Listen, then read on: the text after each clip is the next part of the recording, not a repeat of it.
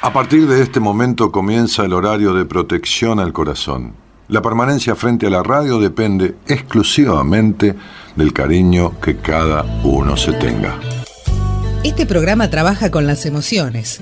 Cualquier semejanza con la realidad es tu responsabilidad, ya que solo vos podrás afrontar lo que fuiste, lo que sos y lo que querés ser ante un imprevisto impacto con ciertas verdades que desconocías. Entendemos que quizás hayas estado huyendo demasiado es hora de dejar de escapar. Gracias por volar con buenas compañías. Con ustedes, Daniel Martínez. Hola, buenas noches, ¿cómo estás?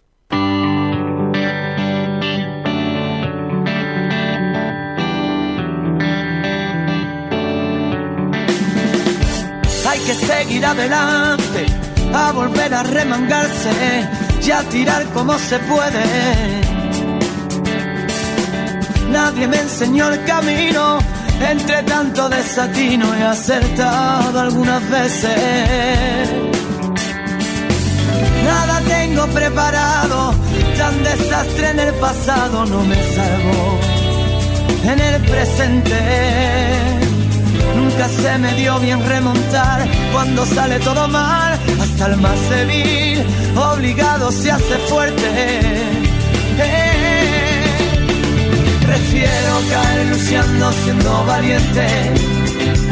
Ya supe que aunque se gane no es suficiente. No se puede ser feliz cuando a tu lado lloras. A veces toca sufrir, no entiendo a mi persona. Prefiero bailar con ganas aunque no sepa. Los hilos del corazón mueven mi marioneta ser aquello que no soy. Prefiero seguir presente allá por donde voy.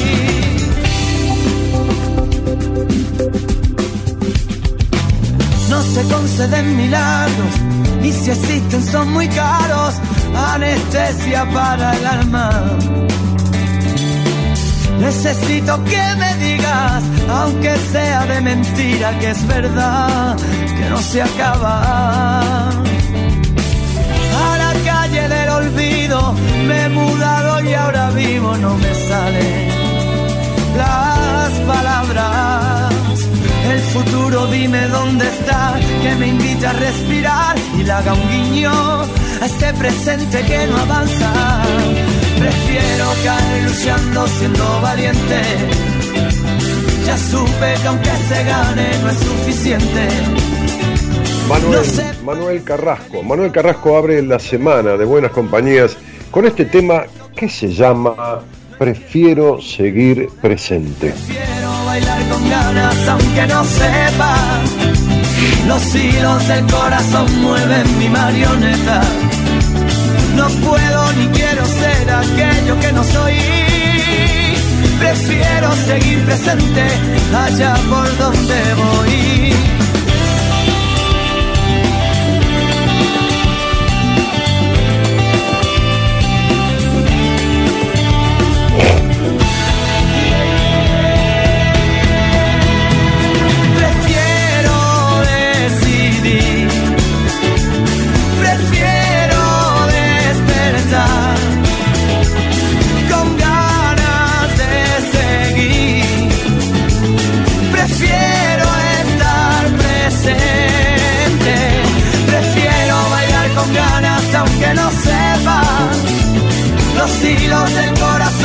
Mueven mi marioneta. No puedo ni quiero ser aquello que no soy. Prefiero seguir presente allá por donde voy. Prefiero seguir presente allá por donde voy. Prefiero seguir presente allá por donde voy.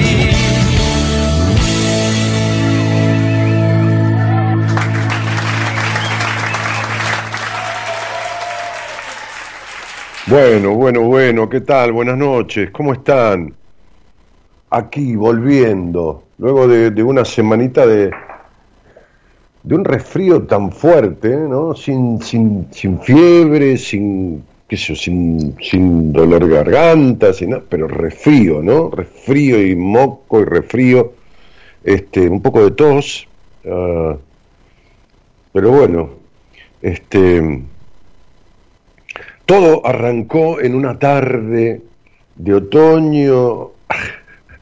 Me encontré con un amigo sentados a la mesa de un, bar en una vereda eh, él estaba hiper resfriado hacía una semana, me dice, bajé, su, departamento está ahí cerquita, es sobre la Avenida Libertador, acá en, Buenos Aires, este, dice, bajé para tomar un café con vos, porque hace una semana que estoy guardado con este resfrío, qué sé yo. Incluso nos sentamos cruzados, me dijo, sentate cruzado para no estar frente a mí. Pero qué cosa, hacía un frío ahí, estaban las estufas prendidas, viste, por un lado, que te dan así los costados en la cabeza, qué sé yo, pero por otro lado, claro, estaba el toldo, los costados un poco cubiertos, pero entraban estas tardes frescas, y estuvimos como una hora ahí conversando. Bueno, al otro día sentí un poquito de frío y al otro día, chau. Chau, chau, chau refrío de frío, ni, creo que haya sido de contagio, no importa, es lo mismo. Así que bueno, buenas noches a todos, que tengan muy buena semana, este, y, y, estamos arrancando el invierno hoy, ¿no? Claro, hablando de frío claro, 21, 21, este, arrancando el invierno. Sí, sí, sí. Eh, a ver, hicimos un posteo hoy que tenía que ver con este quién soy. Ah, en alusión a este tema que elegí, ¿no? Eh, prefiero seguir presente, ¿no? Decíamos, ¿quién soy? ¿Quién soy? ¿Qué, tema este, no? Por eso es tan famosa la frase, ¿no? De, Shakespeare, ¿no? Este, ser o no ser, ¿no? Esa es la cuestión. ¿Y, cuántos se han dedicado a esto? ¿no? ¿Cuánta gente? El mismo San Martín, ¿no? nuestro, creo, uno de los, el principal prócer argentino, bueno, según el criterio de cada uno, podemos poner dos, tres, cuatro, pero, pero este, ahí en, el podio, pero San Martín decía, serás lo que debas ser o si no, no serás nada. Frase muy conocida de San Martín. Eh, pero este es ser o no ser de Shakespeare, ¿no? Y, es tan, tan categórico el ser o no ser, que del ser provienen un montón de cuestiones que son mayoritariamente benéficas en el tránsito del hacer. Entendamos ser o hacer, o ser y hacer, si quieren. Eh, el hacer es algo que se puede dejar, absolutamente. Bueno, qué sé yo, uno puede hacer dieta y, puede dejar de hacerla. Uno puede eh, hacerse vegetariano o carnívoro y puede dejar de hacer ese hábito o esa rutina, porque es lo que uno hace uno puede hacerse, hacerse de un estado civil diferente. Uno no es casado, está casado o casada, qué sé yo, por decir, ¿no? Este, pero puede dejar de estarlo. Es decir, puede dejar de hacer de consorte o de cónyuge o de marido, o de esposa, como quieran, la, palabra que quieran. Puede dejar. Uno puede hacer de padre, pero puede dejar de hacer de padre o de madre. ¿Pero cómo? Sí, deja. ¿Cuántos padres dejan a sus niños por ahí? ¿O cuántos padres podrían, o madres, no importa, padre, madre, o lo que sea, este, este, puede dejar a sus hijos e irse a otro país, dejar el celular, dejar todo, eh, cortar todo y dejar de hacer de padre. Ok. Entonces, por eso una cosa es el progenitor o la progenitora y otra cosa es el padre o la madre, que son los que crían.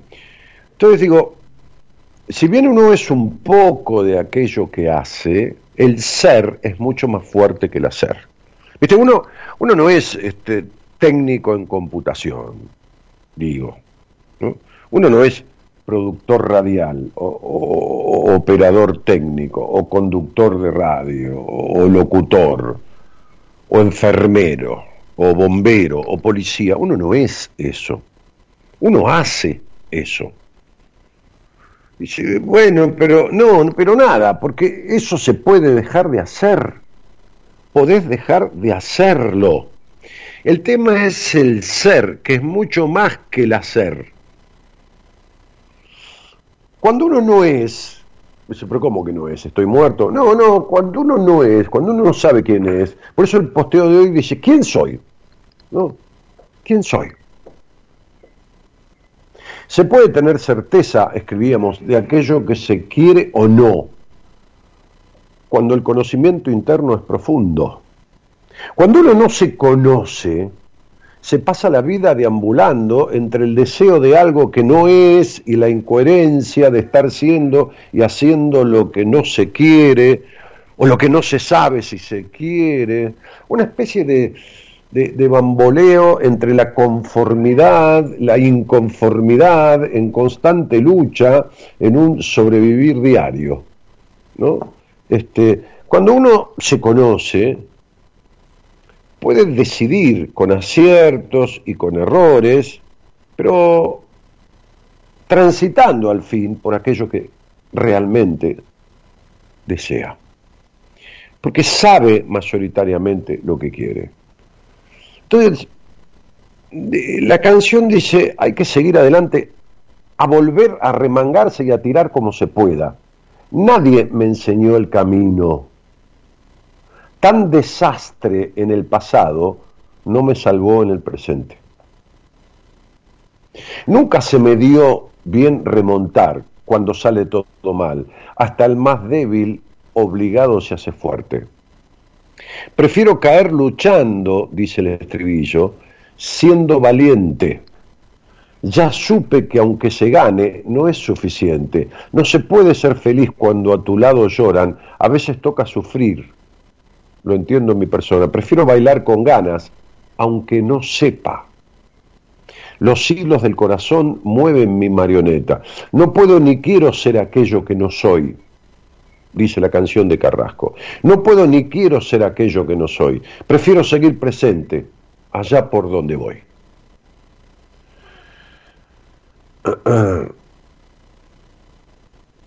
Entonces, en, esta, en esta historia del vivir, en donde nadie está absolutamente hecho ni, ni, ni nada,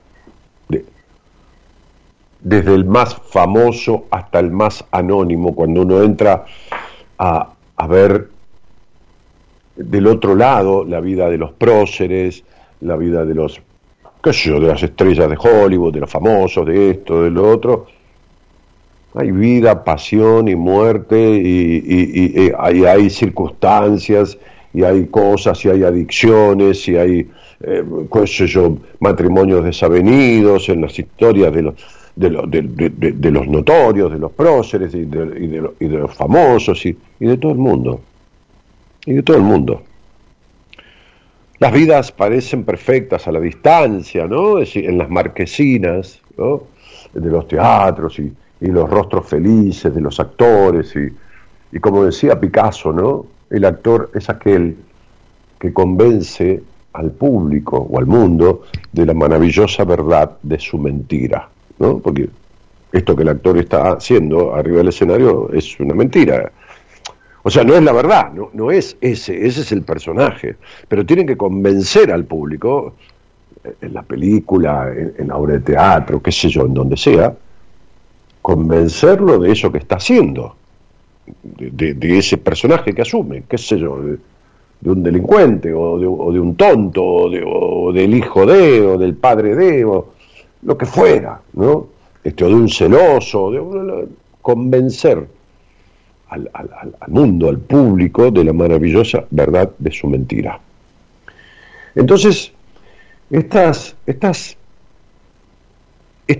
cuando uno eh, mayoritariamente este,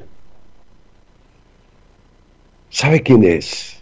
O sea, puede, puede responder a esta pregunta de quién soy. ¿Eh? Uno dice, hola, ¿qué tal? ¿Cómo te va? Este, ¿Quién sos? Bueno, yo soy este, el hijo de... Este, sí, es, el parentesco. Hola, sí, ¿qué tal? ¿Cómo te va? ¿Quién sos? Dice, bueno, yo soy médico. esa es la actividad, eso es lo que haces, no es lo que sos. No es quién sos. No es quién sos. Es lo que haces. Sí, un poco uno tiene su ser en, el hacer, un poco del hacer, pero, no, no, no, no. Uno es mucho más que, médico, no importa, o que recolector de residuos, no importa, o lo que fuera, no, no, no, la actividad no, no, no importa, la jerarquización, no tiene nada que ver. Uno no es lo que hace. Lo que hace es un mecanismo para sustentar el yo, el ser, para sustentarlo, para darle alimento a este cuerpo que es el templo del alma, como decía Pitágoras, pero el ser. Y entonces hay mucho problema con esto de ser. Digo, es un, inconveniente en el mundo, en, los más anónimos seres, como somos los que estamos aquí alrededor de este micrófono. Yo, ¿qué, tengo? Un programa de radio hace como 30 años y algunas personas que se reúnen alrededor de... Pero punto, ¿no? Este, este, esta, esta cuestión del ser le toca al más yo, desconocido de los seres hasta el más renombrado, hasta el más renombrado. Y todos tienen sus bemoles, y todos tienen sus, ¿no? Entonces, digo, claro que hay quienes están mucho más centrados en su ser y entonces padecen mucho menos las cuestiones de la vida, tienen mucho mejores elecciones vocacionales, mucho mejor elecciones vinculares, mucho mejores relaciones eh, con el dinero, con, las amistades, con todo, con la vida cuando uno tiene eso que decía Jung, ¿no? Jung decía este, el, maravilloso encuentro consigo mismo, ¿no? Decía, bueno, el proceso de terapia, eh, hablando del proceso de terapia, pero este, e, e, es acompañar al paciente en el viaje al maravilloso encuentro consigo mismo. Bueno, ese maravilloso encuentro consigo mismo, una vez que se produce, no, no, no, no da la vida perfecta, no, ni de casualidad, nadie tiene la vida perfecta. Pero una vez que se produce, es como, como las radios, ¿no? Este, anteriormente las radios eran con un dial, ¿no? Bueno, bueno como, como los autos, por ahí tienen, yo tengo mi auto, después sintonizo y ya va automático, pero pero para sintonizar tengo un ¿no? Entonces, si uno no pone bien en la frecuencia, hace, hace ruido, ¿no? la radio ah, se mezcla entre una y la otra. Vieron que a veces las radios, hay tantas, hay tantas radios eh, que están mal dadas, que fueron mal adjudicadas, se, inundó el, éter de, frecuencias este, que están donde no corresponden, eh, entonces, este, en, menos cantidad de megaciclos, uno de, la, de los otros, este, y, entonces este, se mezclan, ¿no? Uno va escuchando una radio con el auto y de repente y, se, mete otra radio o desaparece la señal. Bueno, eso es lo mismo en las personas. Hay personas que no están sintonizadas, que no tienen sintonía fina, entonces esto produce ruidos todo el tiempo, ¿no?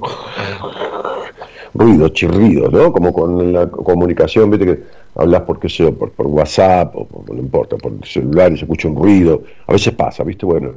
Entonces hay ruidos, ruidos internos. Entonces, cuando uno no está bien sintonizado, produce ruidos en, los vínculos, produce ruido en, la actividad, en, el trabajo, en la, qué sé yo, no sé, en, casi todas las áreas, en la salud, en casi todas las áreas de la vida. Este, el cuerpo grita, el alma llora, ¿no? la mente sufre, ¿no? se producen todas esas cuestiones.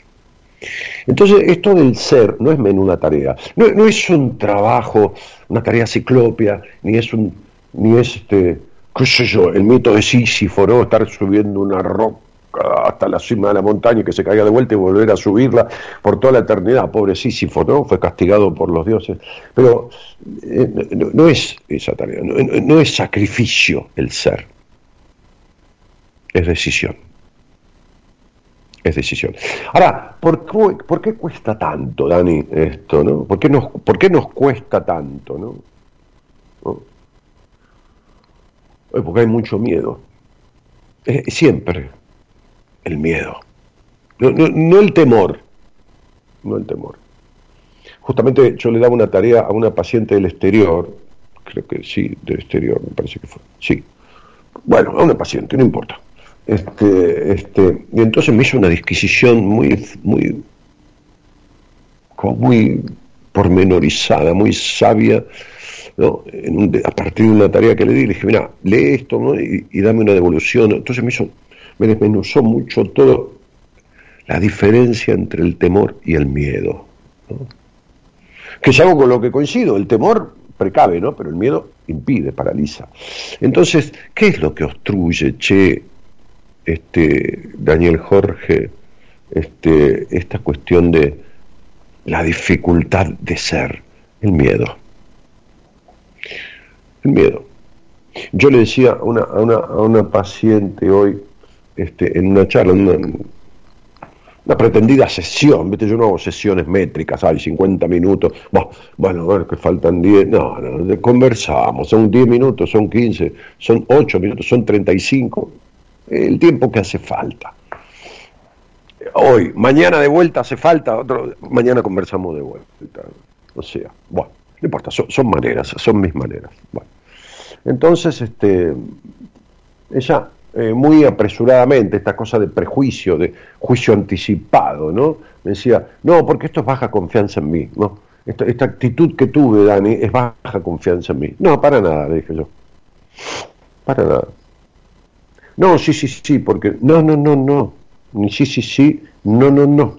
Yo, yo te voy a dar la razón seguro cuando la tenés, pero cuando no, mi tarea es que vos no te suberjas. Digo, llevas ocho años de terapia, no conmigo, venís de ocho años de terapias y no me vengas con el recitado de sellos que te pusieron y que no estoy de acuerdo. Ah, con algunos puedo estar de acuerdo, pero con otros sellos no y el sello de tu baja confianza en vos, en este caso no es tal. No es tal, le dije. No te comas ese verso de tu baja confianza, porque no tenés baja confianza.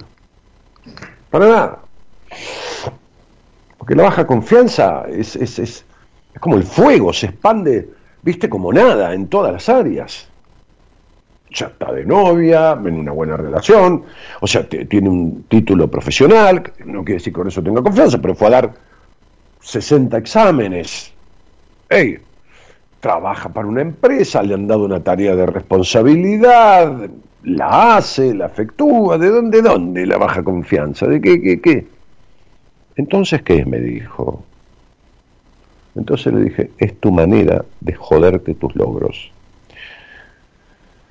Dije, mira, vos viviste 25, 26, 27 años, 28 años con tus padres, sí, y tuviste tal y tales cosas en tu hogar. ¿Cómo fue tu hogar? Ah, no, un desastre. Horrible manejo del dinero, siempre sacrificio, siempre carencia, siempre infelicidad. Siempre mi madre, por ejemplo, este, este, eh, da un pronóstico nefasto para adelante, ¿viste? Como la, la, cosa trágica. Bueno, ¿y qué estás haciendo? Lo mismo. Lo mismo.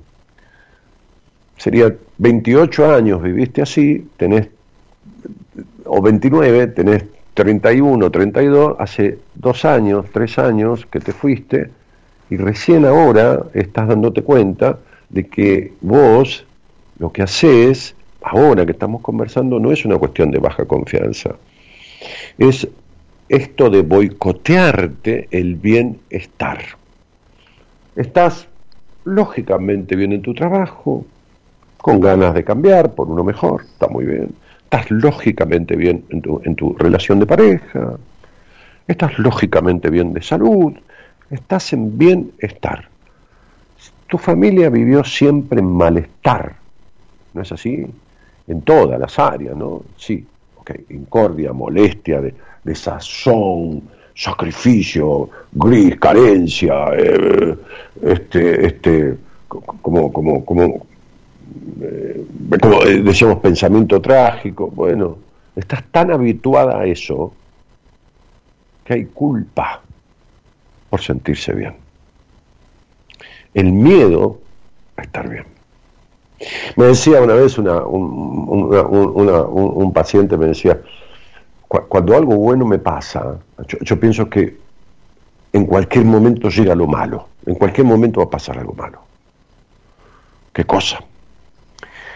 Entonces, digo, esta cuestión de, de, ser, no de hacer, las personas siempre hacemos, hacemos roles. Eh, somos amigos, sí, sí, sí, sí, pero hacemos de amigos. ¿Pero cómo? Yo, yo soy amigo. Sí, sí, te entiendo, pero vos podés dejar de estar con esa persona. Chau. Pero porque me enojo. No, no te enojas, no querés verlo nunca más. ¿Por qué? Porque te fuiste a Singapur a vivir. Chau, listo. Tiraste el teléfono, te cansaste de este mundo y te fuiste a otra parte del mundo. Listo, no haces más de amigo del otro.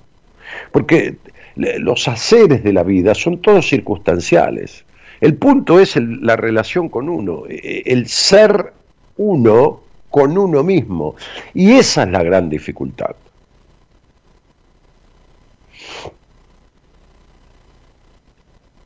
Todo lo demás es relativo y es transitorio.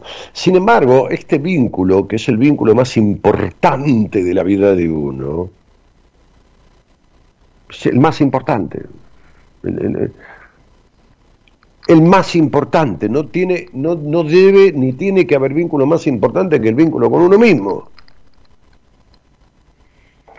Yo me acordaba un aforismo de, José Naroski, que lo, lo escribí acá, que decía, para conocer, para conocer, primero hay que conocerse. Entonces, para conocer una vocación, para encontrarse con una vocación, para encontrarse en un, sano vínculo, para, para para tener un buen manejo del dinero, para, para conocer, primero hay que conocerse. Y nosotros, los seres humanos, primero conocimos lo demás. Desde que nacemos, primero conocemos lo de afuera, primero conocemos a nuestros padres, a nuestro padre, hermano mayor, tío, abuelo, todo eso es lo que nuestros ojos empiezan a percibir antes que a nosotros mismos. ¿Cuánto tiempo pasó antes que vos te miraras a un espejo desde que naciste? ¿Y cuánta gente viste desde que naciste andando por la calle? ¿Cuántas cosas viste en el mundo, en el cochecito, cuando tenías un año, cuando tenías dos, cuando tenías tres? ¿Cuántas personas? ¿Cuántas palabras escuchaste y entraron en vos sin que te des cuenta antes de poder expresar palabras. ¿Cuántos ruidos? Todo vino de afuera, todo invadió, todo se metió en vos antes que vos, en vos mismo, en vos misma. Este es el punto. El, el, el vínculo al que más tarde arribamos en la vida es el vínculo con uno mismo. Por eso cuesta tanto y por eso da tanto miedo, porque el encontrarse con uno y encontrarse con la verdad de uno, por ahí hace que uno se, encuentre con la verdad ajena, por ahí uno quiere dejar de ser eso que los demás quisieron que uno fuera, o quiere dejar de ser de esa forma como los demás le dijeron a uno lo que tenía que ser. Y entonces eso es desobedecer 20, 30 años de vida. Por eso esta paciente que esta tarde hablábamos, y yo le decía, no, no hay baja confianza en vos. Lo que hay es la necesidad de jorobarte, de joderte, el bienestar, el estar bien. Entonces esta tarea es ímproba, esta tarea es la, verdadera tarea que, debemos tener como seres humanos. Hay un cuento, no quiero extenderme, hay un cuento que es anónimo, como tantos los hay, este, es un cuento hindú, este, que se llama 12 años después. Se llama 12 años después. Pensemos, pensemos en la India, pensemos en lo que es el tiempo para Oriente, ¿no? No, no, no es Occidente, ¿no? Entonces, pensemos en un joven que podría tener 17, 18 años, 20 si quieren, un joven, que había decidido seguir la vía de la evolución anterior. Eh, interior, perdón, y se puso en búsqueda. Había anteriormente eh, pensado en ello, pero no había tomado la decisión. Entonces, andando los caminos de su búsqueda, se encontró y, y averiguó y, llegó a un maestro y le dijo su nombre, eh, que era Guaruji, ¿qué instrucción debo seguir para hallar mi verdad, para alcanzar la más alta sabiduría de mí mismo? El maestro le dijo, he aquí, jovencito, todo lo que yo puedo decirte todo es el ser, todo se relaciona con el ser, todo parte, nace y se proyecta a partir de la toma de conciencia pura. De la misma manera que el agua se, convierte en hielo, el ser adopta todas las formas necesarias en su tránsito por el universo. No hay nada excepto el ser. Tú eres el ser. Reconoce que eres el ser y habrás alcanzado la verdad y la más alta sabiduría de ti mismo. Entonces el muchacho escuchó estas palabras, aquel joven muchacho, y no se sintió satisfecho. Y le dijo, ¿eso es todo? ¿No puedes decirme algo más? Esa es toda mi enseñanza, le dijo aquel maestro. No puedo brindarte otra instrucción que eso, porque he andado toda una vida y simplemente no la hay. Eso es todo.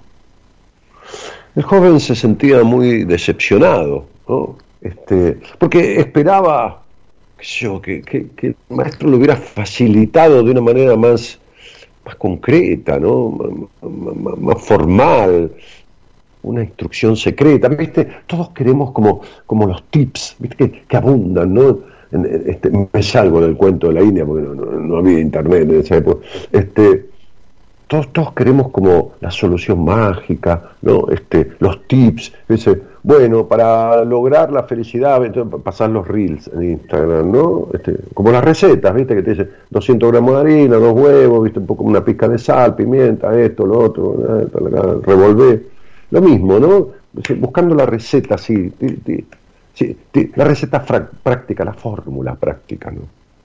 Entonces el muchacho se sintió decepcionado porque esperaba como una instrucción secreta, puntual, algunas técnicas muy especiales, incluso un misterioso mantra, ¿viste? Los mantras tan misteriosos, ¿no? Los mudas, todas estas cosas. Muy típicas de, de, Oriente, ¿no? Pero que han pasado a Occidente también. Pero como realmente era un inquieto, un inquieto, un curioso, y era un buscador, este, aunque todavía muy ignorante, siguió su camino. Siguió su camino y pasaron algunos días y algunas semanas este, en que peregrinaba y escuchó que había un maestro ascendido en determinado lugar, ¿no? Este, este, y se acercó a él. Eh, y le pidió instrucción mística, ¿no? Porque, porque buscaba la sabiduría del ser, el encuentro. Entonces, este, este, este segundo maestro ascendido, le dijo, no voy a dudar en proporcionarte lo que buscas, porque lo sé perfectamente. Pero antes deberás servirme fielmente durante 12 años como prueba de tu intención de alcanzar tu conocimiento y tu sabiduría de ti mismo. Tendrás que trabajar muy duramente en mi Asram. ¿no? Eh, el Asram es como, como, como, una, como una comunidad, como, como un lugar, ¿no? este, este,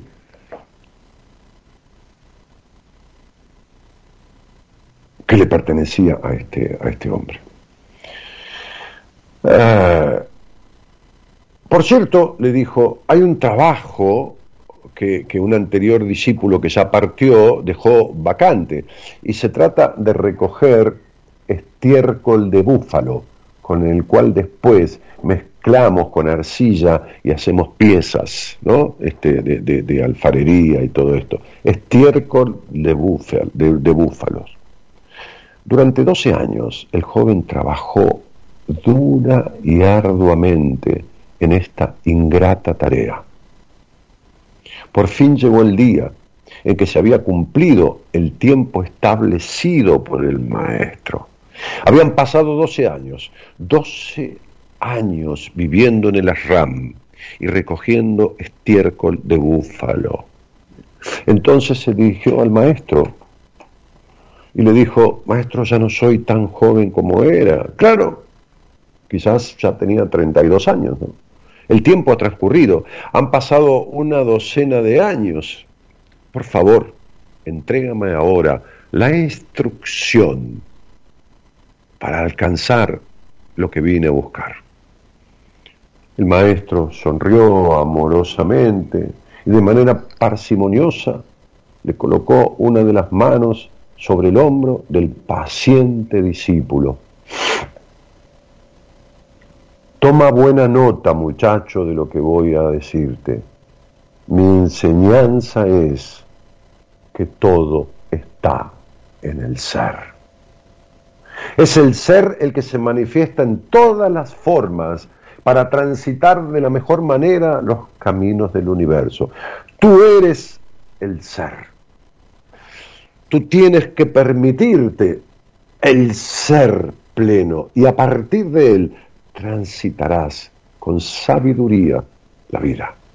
No quiere decir que no tengas inconvenientes, no quiere decir que no cometas errores, pero tendrás la capacidad que te da el ser de salir de ellos, de reponerte, de mejores elecciones. Ya con 12 años más, con 12 años más, aquel muchacho comprendió la enseñanza. Pero cuando pasaron unos momentos y reaccionó y recordó 12 años atrás, le dijo a aquel maestro regente de Serram, me desconcierta. ¿Qué cosa? le dijo el anciano que tú me has dado la misma enseñanza y el mismo mensaje que otro maestro que conocí hace 12 años. ¿Por qué habrá sido? Simplemente, le dijo el anciano, porque la verdad no cambia en 12 años ni nunca. La verdad sobre el ser no cambia nunca. Lo que cambia es tu actitud ante ella.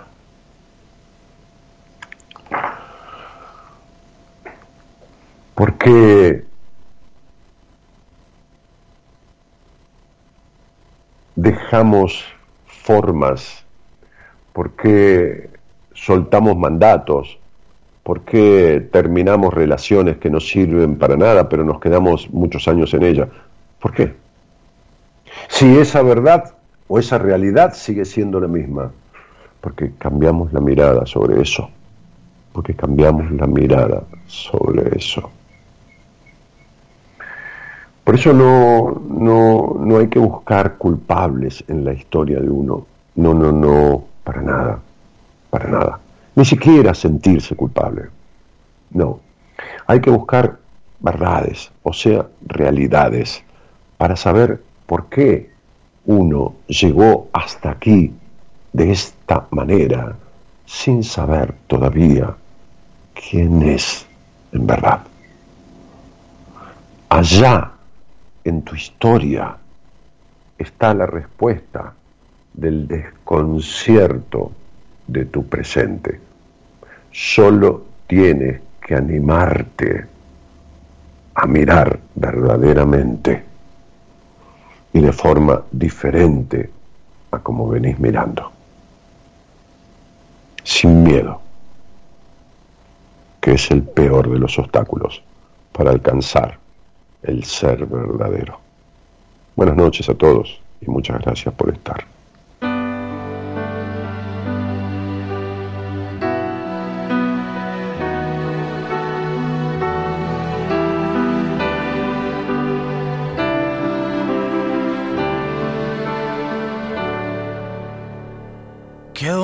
Bonita la vida, queda todo de golpe y luego te lo quita. Te hace sentir culpable, a veces cuenta contigo, a veces ni te mira.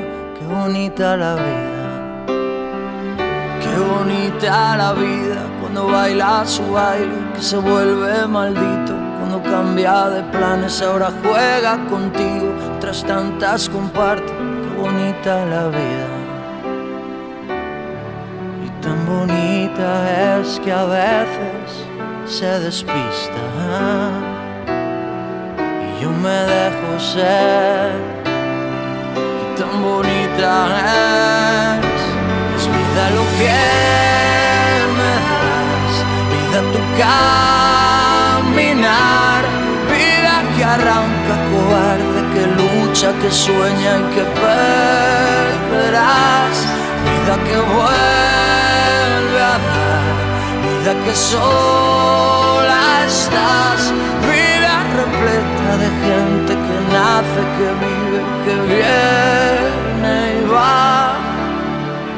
Qué bonita la vida, tantas veces enorme, te acaricia y te mima, te hace sentir tan grande, a veces eres un niño, a veces enemiga, qué bonita la vida. Qué bonita la vida, qué regalo tan grande que luego te lo quita, te hace no ser de nadie, a veces un sinsentido, otras tantas gigantes, qué bonita la vida. Y tan bonita es que a veces se despista. Y yo me dejo ser.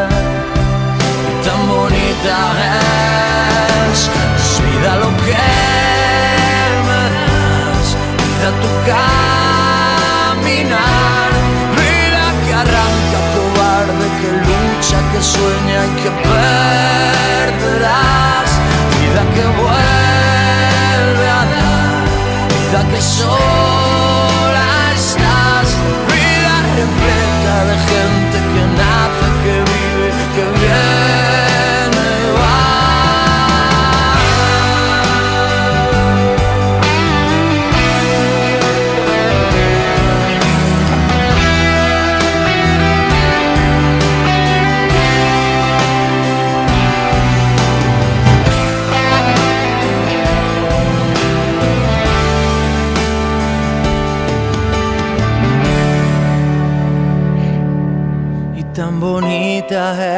a veces se despista.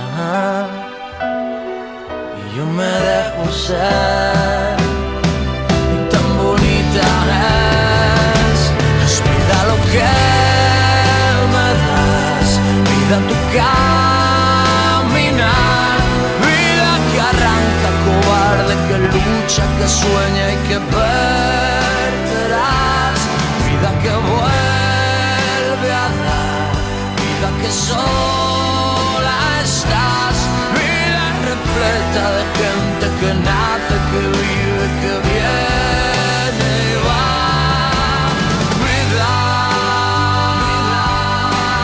Ángel dice buenas noches Daniel, soy Carlos del Chaco. pero aparece como Ángel Armas. Mati dice saludos desde Rosario, y también Miriam Guzmán y Ángela Coronel y Analía, este, y Beatriz Hernández y María Belén Escobar, nombro algunos, Luis Mabel, Luisa Mabel y Emma Orellano y Susana Tejada y Alicia Vázquez y Natalia Gatti, este, bueno, eh, eh, Gustavo Díaz, te escucho desde Radio de Plata a las medianoche, gracias por todo. Rita, gracias a vos también por acompañar. Rita Páez dice, hola Dani, saludos desde La Rioja, bonita noche. Muchísimas gracias igualmente.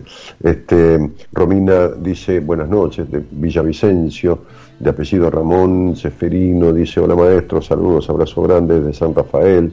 Jessica Colán, Jessica querida, ¿cómo estás? Eh, buenas noches y ha sido paciente mía hace tiempo largo. Elizabeth Rodas dice, ya lo veo. Cristina, que saluda también. Bueno, vamos a una charlita, después seguimos nombrando gente.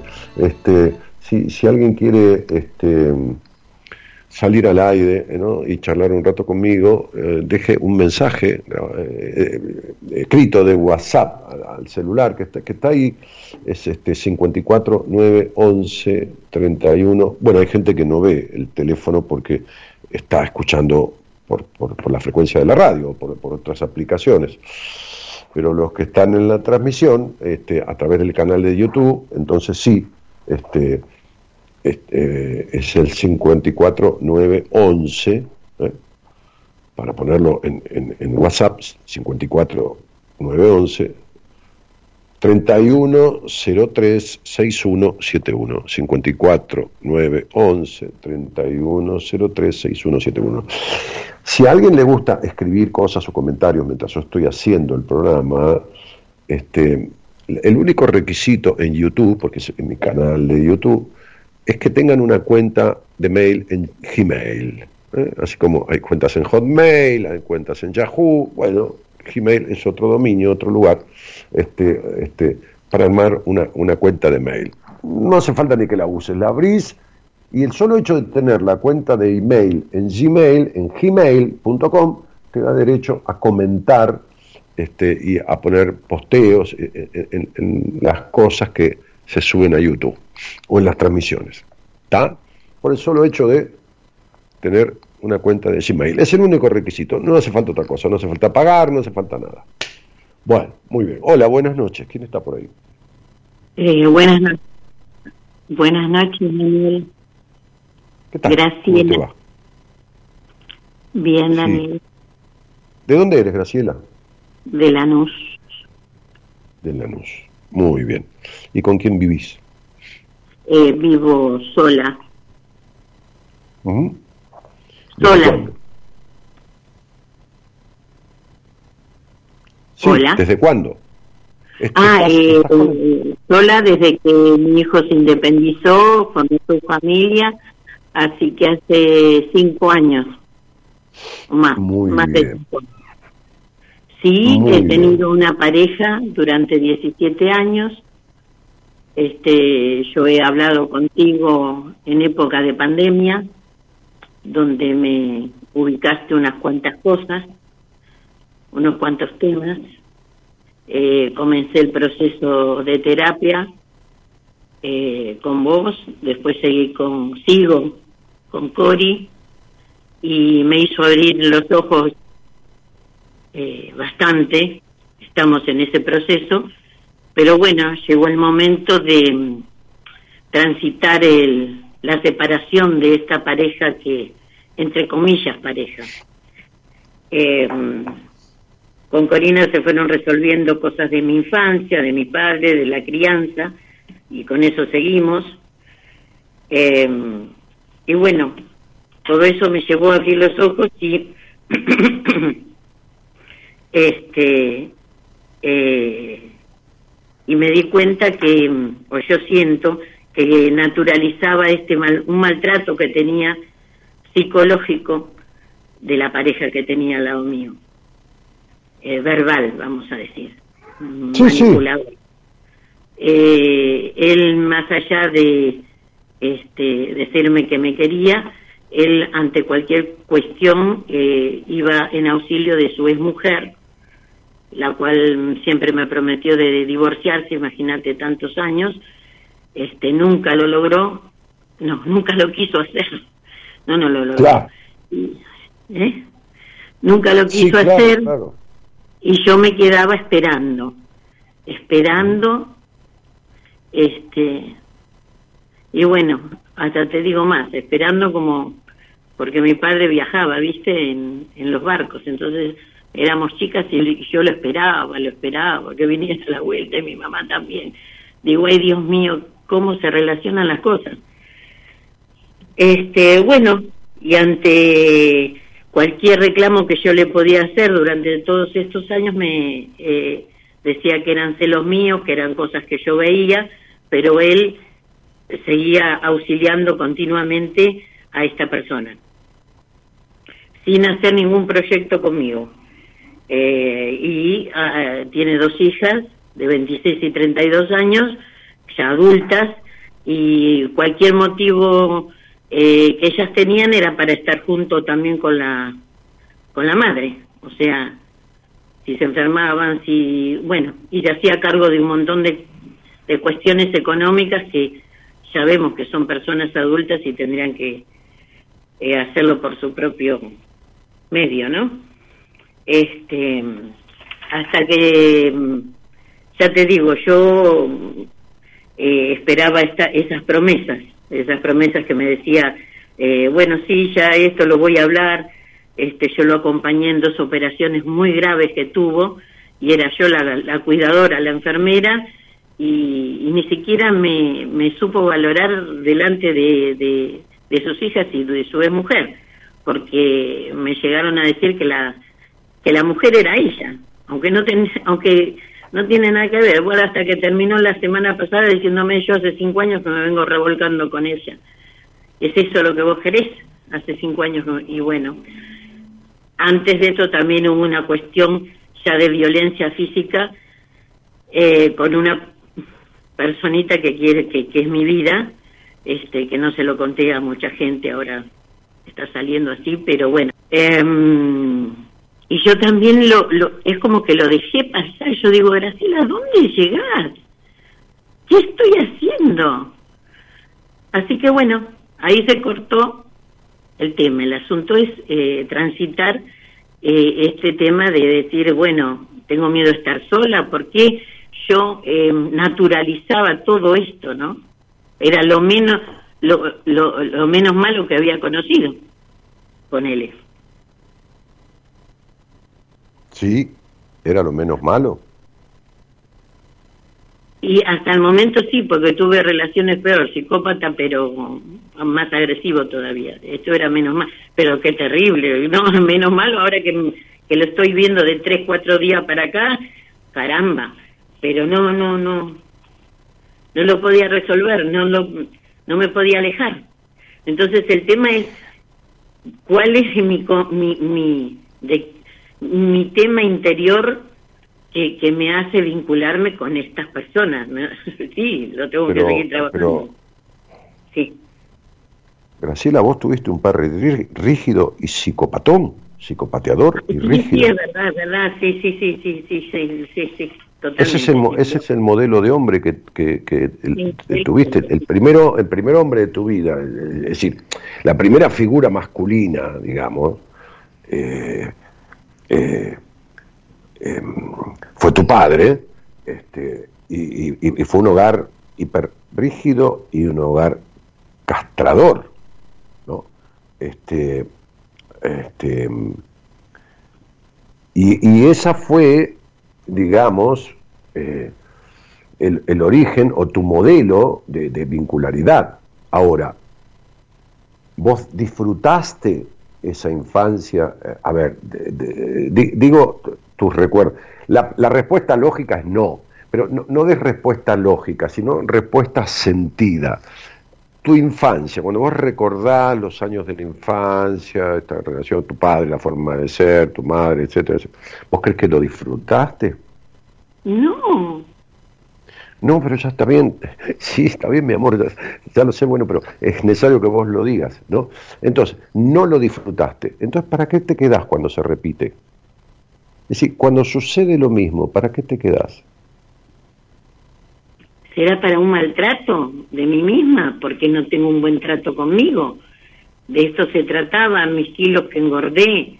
Eh, no, no, no, Graciela, porque el, el, mandato es lo que acabo de hablar en esta apertura, enterita, 40 minutos o 30, no importa. Hablé enteramente de esto. Lo que más obstaculiza la resolución de un conflicto o de un trauma, porque es a repeticiones una situación de vincularidad traumática, es el miedo a resolverlo. El mandato, lo que se te instituyó en tu infancia, es serás maltratada. Cuando hay un vínculo personal e íntimo, como es el familiar, en tu caso estuvo basado en el maltrato. Entonces, el niño va al colegio, entonces escribe, la maestra dice, escriban acá, no pregunta la maestra, dice, escriban, bien, escribieron, va. Mi mamá me mima, mi papá me ama. Escriban todos, mi mamá me mima, mi papá me ama. Cuando el niño va a la casa, si la maestra dice mi papá me ama, el niño toma los golpes, el maltrato o la rigidez como su forma de amor como la única forma que concibe, porque no conoce otra cosa que eso que le instituye su hogar. Por eso, siempre cito este ejemplo de Axel, el cantante, tan famoso, que, un día, a los nueve años, o a los ocho, a los diez, no me acuerdo exactamente, le preguntó a un compañerito de colegio, ¿tu papá te ata? ¿Tu papá te ata a la silla y te amordaza? y, te sujeta y te deja atado y te pega. No, le dijo, ¿cómo hacer eso? Entonces le preguntó a otro compañero. Y entonces se dio cuenta que el padre, desde hacía muchos años, lo ataba y lo amordazaba, pero él creía que esa era la forma, porque no, no conocía otra cosa. Claro, no conocía otra cosa. Entonces, cuando Pablo, cuando Pablo Coelho Paulo Coelho. ¿Sabes quién es Paulo Coelho, no? escritor, sí, sí. Que bueno, bueno, también podrías no saber, que yo, yo, no, sé tantas cosas, pues, no tenés obligación. Mira, Paulo Coelho nació en un hogar de una familia muy pudiente, de muy buena posición en Brasil. En un Brasil de hace 70, 60, 70 años, cuando había dos clases, clase bien baja y clase, digamos, media alta y alta. Bueno, muy bien. Su padre era ingeniero, creo. Entonces, Pablo Coelho empezó a crecer en su, en su adolescencia este, en la etapa del hipismo, de los hippies del año 60, de Gear, de, todo ese movimiento, ¿no? es mayor que yo, bastante mayor. Bueno, ok. Entonces, en un momento, este, estuvo, tuvo como una sensación vocacional de, de, inclinarse por el arte, de ser artista. Esta es una historia que, que contó Coelho en su momento, ¿no? en un reportaje, este, de ser artista. Imagínate un padre ingeniero con una madre adecuada a ese matrimonio, 70 años atrás, de, la sociedad de Brasil, de, todo un esquema, que un hijo diga, quiero ser artista, y en época de los hippies. Bah,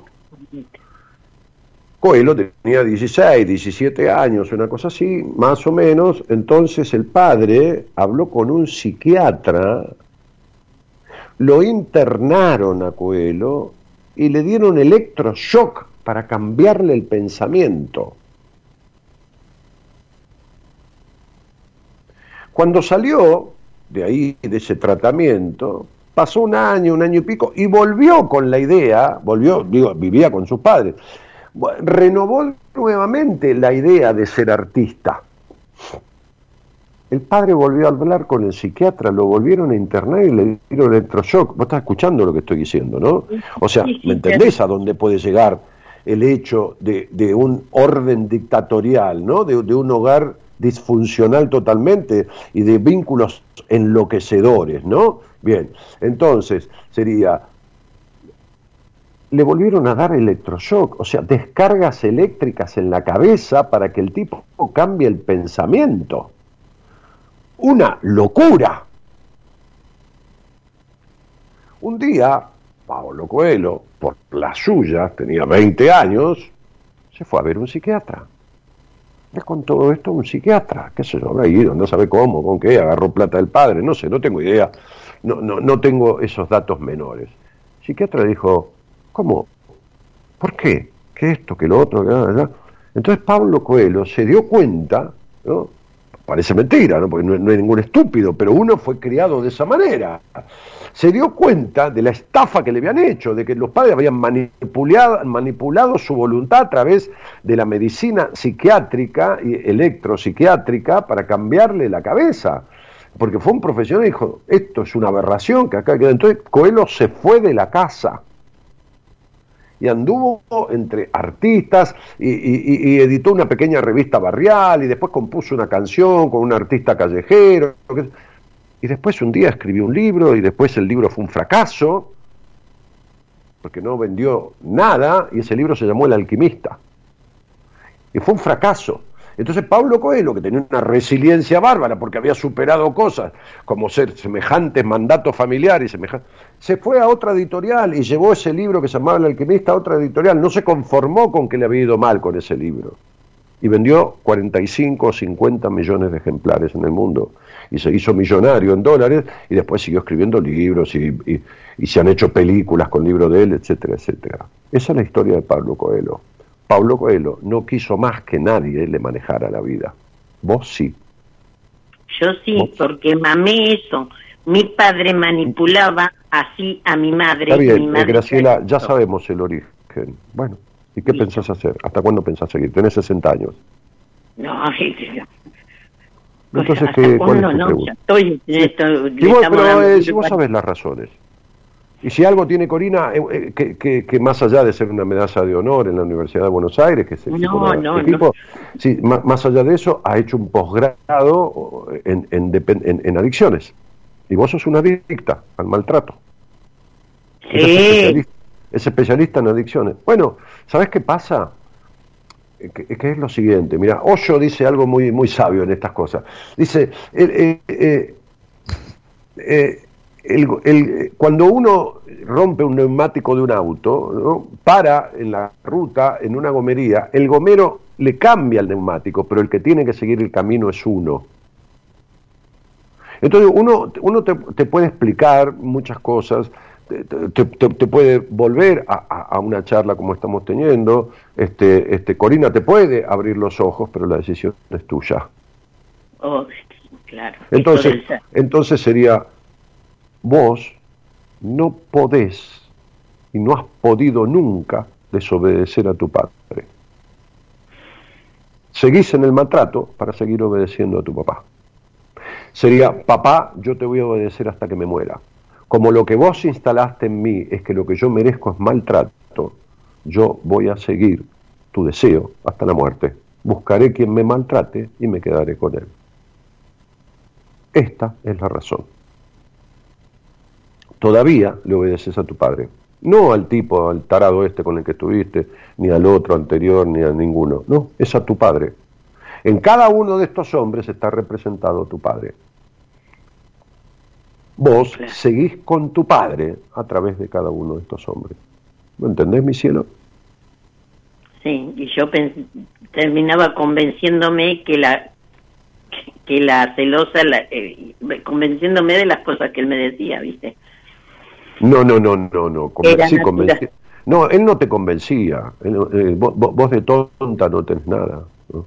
Vos necesitas, cualquier argumento te viene bien con tal de seguir la orden de tu padre. La orden de tu padre. Bueno, bueno, pero esto se puede serás, cortar. Serás maltratado cuando vos lo decidas. Cuando vos decidas terminar con tu papá, no con estos hombres, es con tu papá. Como decía Sigmund Freud, matar al padre interno. Matar al padre interno. Matar al padre interno. Perfecto. Ese padre que te golpeó cuando te vio refregarte en una sillita sentada en una sillita y te refregabas como cualquier niña que está en el jardín de infantes, se refriegan porque tienen un impulso natural, como un perrito, y te refregan y tu padre te golpeó por eso. Y en ese instante te cagó la sexualidad para toda la vida, hasta que empezaste a repararla. Pero ahí seguís. Ahí seguís.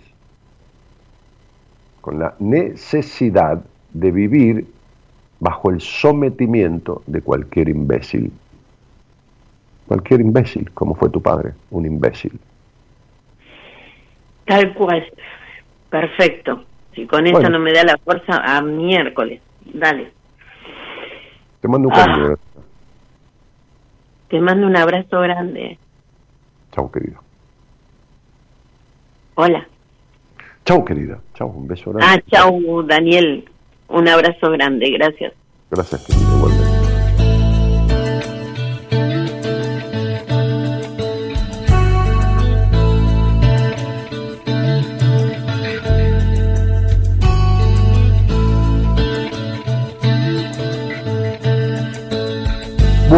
Y entonces Beatriz Di Vincenzo, Di Chachi, dice, es increíble que con la cabeza quemada y todo haya podido lograr lo que logró Coelho. Ah, bueno, pero... A ver, a ver, a ver, a ver, a ver.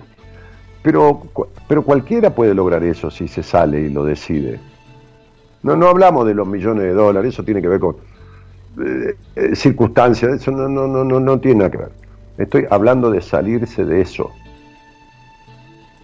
Eh, como, como se salió Axel, eh, que en un reportaje, cuando contó esta historia, no, es que, no es que me la contó a mí, yo estoy siendo infidente, ¿no? yo he atendido gente del ambiente artístico, no, no contaría nada de lo que, ¿no? Este, este, pero, pero, pero sí porque lo, lo contó públicamente, ¿no? Entonces, este, este, él dijo eh, en ese reportaje, dijo, se terminó mi padre para mí, eh, porque el muchacho tiene, tenía en ese momento, no sé, como treinta y pico de años, o treinta y ocho, qué sé yo cuántos, este, y dijo, hice de todo para que mi padre eh, se reblandeciera, para que, para que tuviera una vida amorosa, lo llevé a Polonia, porque el padre venía de, de, de, de padres polacos, duros de la guerra, eh, que esto, que lo otro. Lo llevé a Polonia, lo llevé a su tierra, a ver sus raíces. Dijo, basta,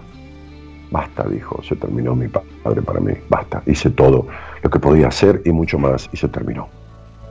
Se terminó. Y fíjate que, que Axel es un tipo que tiene una fundación para, para niños y colabora también y, todo, todo, esto no, es casualidad, ¿no?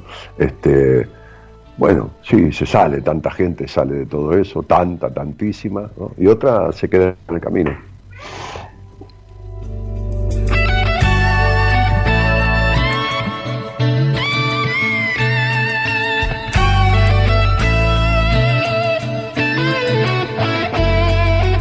A nadie, a nadie, ¿no? Le toca nada en esta vida que no pueda resolver. A nadie. Salvo la muerte, ¿no? Evidentemente, pero digo, a nadie le toca nada que no pueda resolver. Nadie viene de un hogar, ¿eh? ni un mandato que no pueda romper, nadie. Todo el mundo vino con las herramientas suficientes para, para, para resolverlo. Y lo sabré yo, porque estoy viendo en, el estudio numerológico ¿no? Este, cuáles son los aprendizajes que tiene que hacer en esta vida, ¿no? Y qué herramientas trajo, y, traer las herramientas necesarias para esos aprendizajes. Bueno, fenómeno. Ahora, ahora, para eso hay que decidir. Para eso hay que perder el miedo a desobedecer, a desobedecer, ¿no?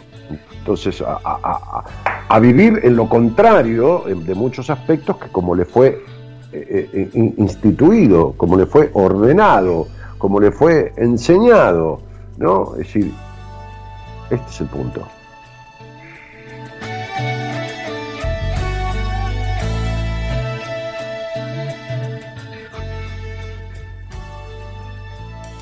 Eh, eh, a ver por dónde andamos.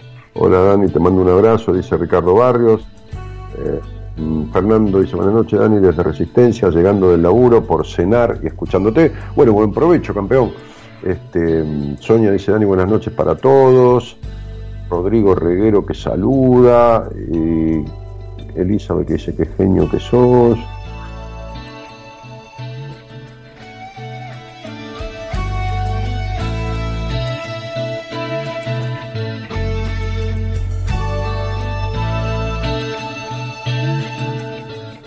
Y Dani Martín que cantaba Qué bonita la vida, ¿no? Este, y Tomás Centurión que dice buenas noches, Dani, qué lindo relato que contaste recién, te mando un cariño grande y buena semana para vos y los Ah, la historia de los 12 años, ¿no? Una historia, un cuento hindú anónimo.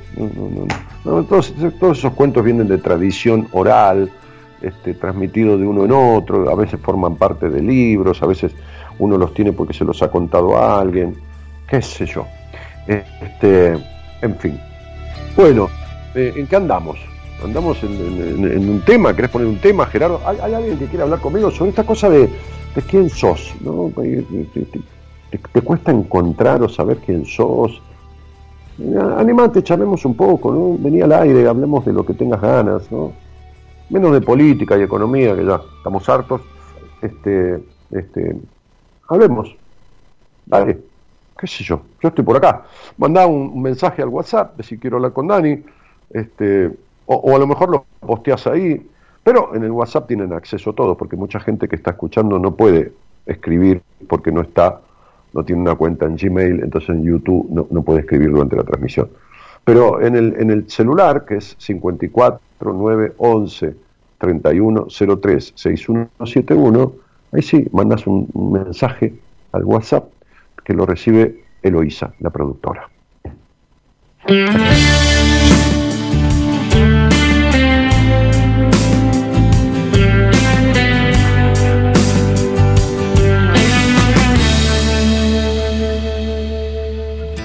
Después de haber andado tanto tiempo, quise encontrar Después de haberme ido yo tan lejos, solo quise regresar. Y aunque hoy el sol ya se ocultó y aquella lluvia que mojaba mis latidos se secó y se ha llevado todo, sé que nada va a cambiar siempre será igual. Difícil que algo cambie si no hay ganas de cambiar. El mundo sigue igual, por ti no parará. La vida gira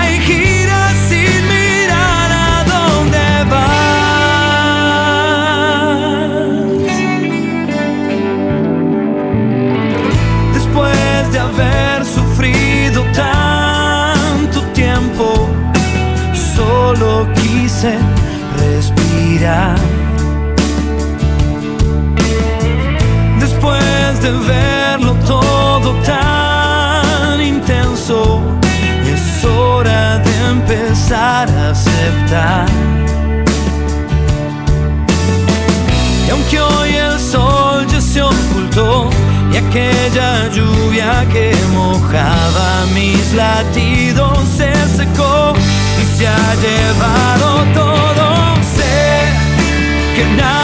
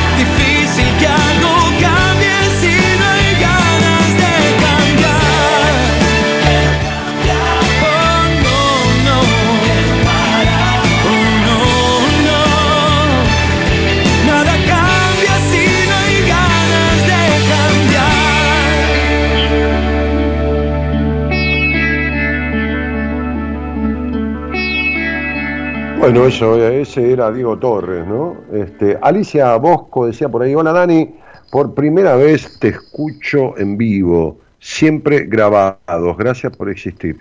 Ah, bueno, a lo mejor este, hoy como, como fue feriado, entonces viene a descansar todo el fin de semana y hoy también, y entonces no tiene sueño y se quedó hasta tarde.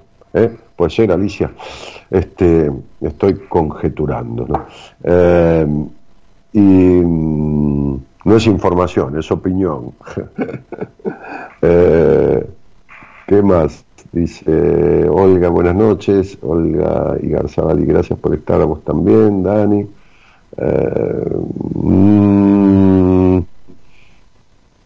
bueno, muchos saludos por aquí. Diego Torres, ah, el mundo sigue igual, así se llama la canción. bueno, ok. Digo, esta, esta esta historia, como ven, ¿no? esta charla que teníamos recién con esta señora Graciela que empezó un proceso de terapia conmigo allá por hace un año y medio aproximadamente, calculo, sí, un año y medio. Este, y entonces al poco tiempo yo le derivé a, Corina, bueno, la terapeuta de mi equipo. A veces está bueno complementar un poco de función paterna, un poco de función materna, ¿no? Este, a veces no hace falta, a veces hace falta, bueno, las cosas son así. Este, y, nadie convence a nadie de nada. Es uno el que se convence a través del otro.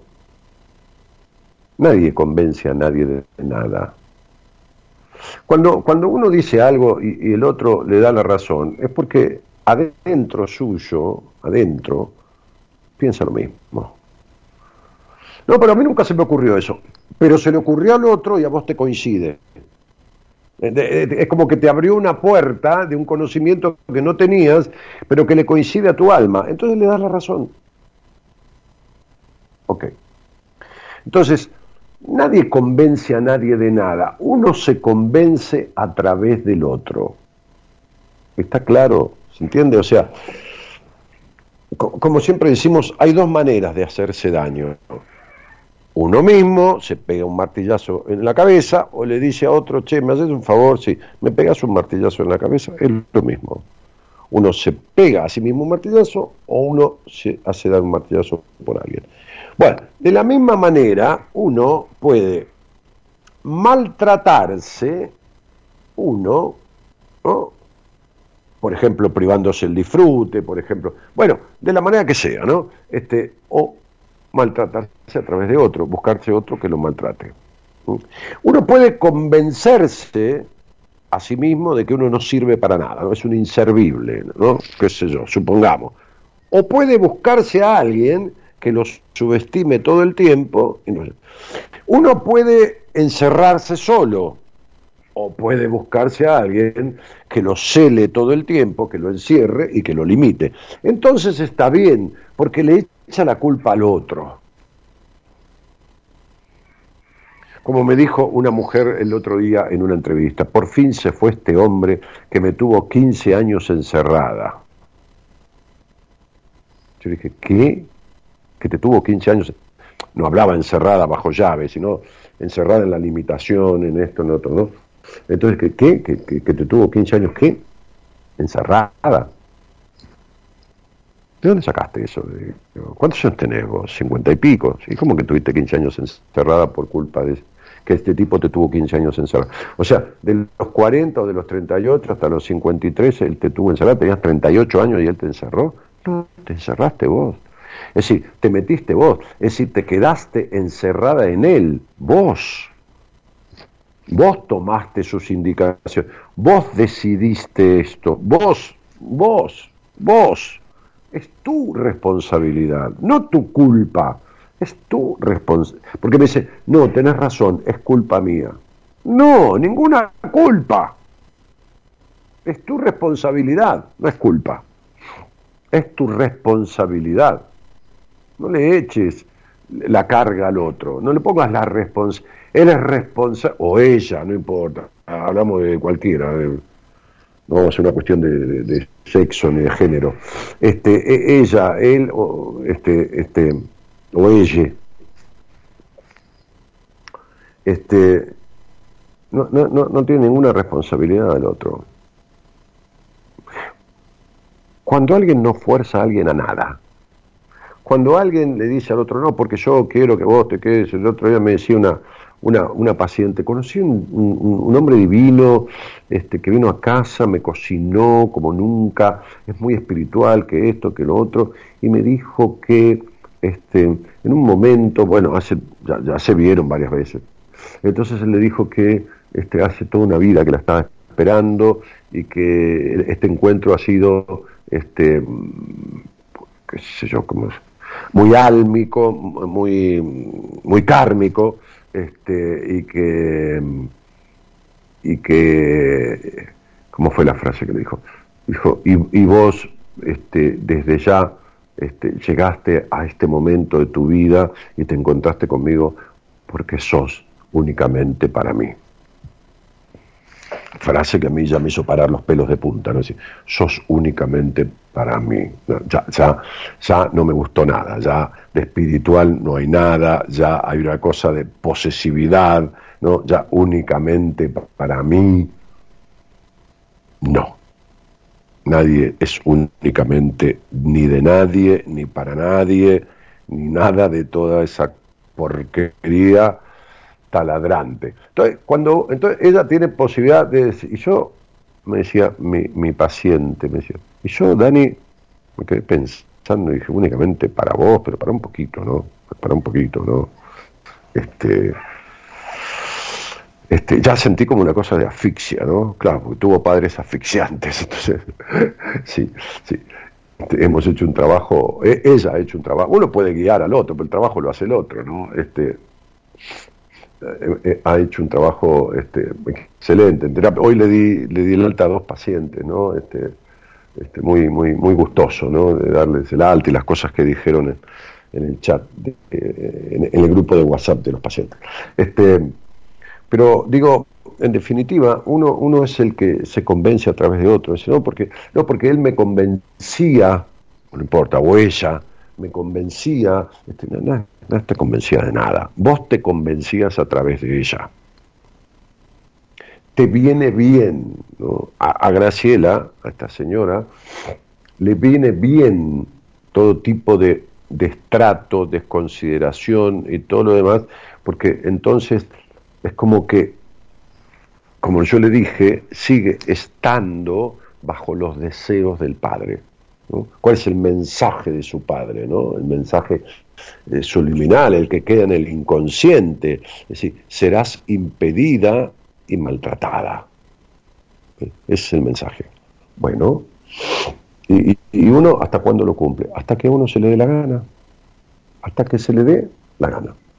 Dice, bueno, no tengo más ganas, pero no puedo soltar, o no puedo, no tengo más ganas de seguir como estoy, pero, pero no, no sé por dónde. Bueno, búscate a alguien, qué sé yo. ¿no? Este, búscate a alguien que, te acompañe, ¿no? Este, que, te enseñe el camino, ¿no? que te guíe. ¿no? Este, este nadie puede solo con todo. ¿viste?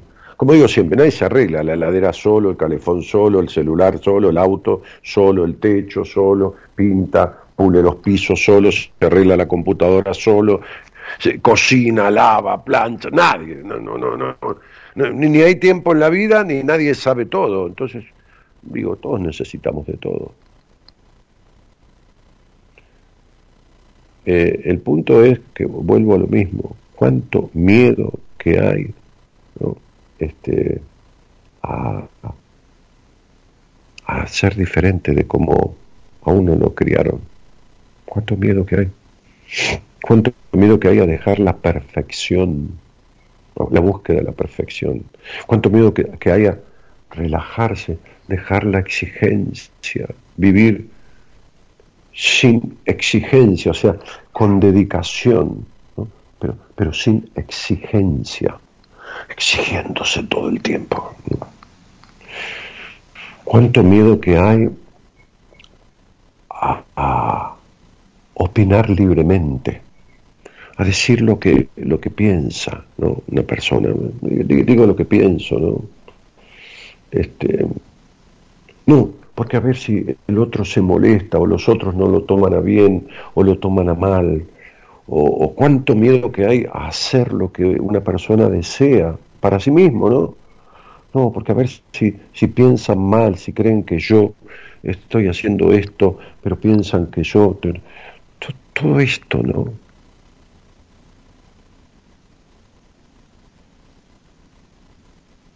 Esta dificultad de escucharse a sí mismo para los que crecieron sin ser escuchados, no siendo escuchados, ¿no?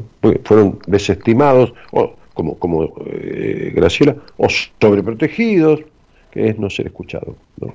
o abandonados. Este, el otro día hablaba con mi mujer, ¿no? ¿Cuántos chicos son los tiene la madre y los deja en la casa de la, madre, el padre, los deja en la casa de los abuelos. Pero no lo dejan dos días, que se van afuera, que está bien. No, no los dejan, los dejan que lo críen los abuelos. Sí, sí, sí, sí. Los dejan que los críen los abuelos. Los dejan. ¿Pero cómo los dejan? Sí, los dejan. Tengo una persona que atendí en entrevista, eh, ¿no? este, que después la, derivé a, un terapeuta del equipo, que que la madre lo, dejó en la casa del abuelo, este, este, de los abuelos, y, se fue, y, tuvo otro hijo, y, luego dejó al otro, y así dejó cuatro.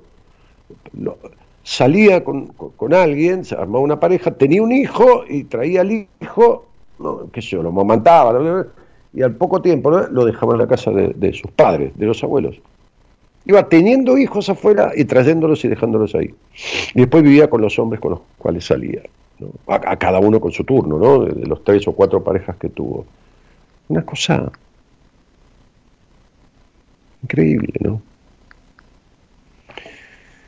Bueno, entonces, este, eh, claro que Pablo ¿saben, los casos de la historia que hay este, de gente que ha sido rechazada, maltratada, desestimada, eh, digo, eh, gente notable, ¿no? De, la ciencia, de la, de, eh, bueno, de, de, disciplinas científicas diferentes, este, y han sido notorios en lo suyo luego, y han sido maltratados, y han sido desestimados, y han sido, bueno, como otros, ¿no? Como otros que, que, son todo lo contrario, que, fueron este, tremendos asesinos seriales, este, este, sociópatas como, como Hitler, que se, no, como, tantos otros, ¿no? Este, porque tuvieron hogares que fueron que les destrozaron su psiquis, ¿no? les hicieron pelota a la psiquis.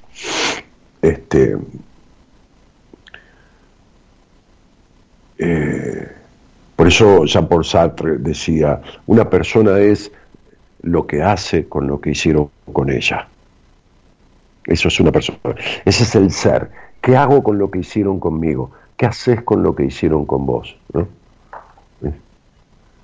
Hasta que no hagas algo con lo que hicieron con vos, lo que hicieron afectante con vos, no serás. Tu ser verdadero no va a aflorar. Este, este e, e, e, esa, esa, esa es la, la cuestión, ¿no? A ver, ¿qué me escribiste? ¿Crees que atienda a alguien? Bueno, está bien. Entonces, este, vamos a atender a alguien que se llama Nano. Nano, sí. Hola, Nano, ¿qué tal? ¿Cómo estás? Buenas noches, Daniel. Este, bien, querido, acá estoy. Haciendo radio. Dando años, años escuchando y hoy estamos acá al aire. Bueno, ¿de, de dónde eres? ¿De qué lugar del mundo? De Mar del Plata. Bueno. Che, este, ¿y, y, con, con, quién vivís? Eh, tengo mi pareja, mis hijos, eh, y, y, nada, y, y quilombos de, de, de, muchos años que tal vez uno no se da cuenta eh, y iba, como decías vos, eh, trasladando circunstancias en lo que uno fue mamando de, de chico, ¿verdad?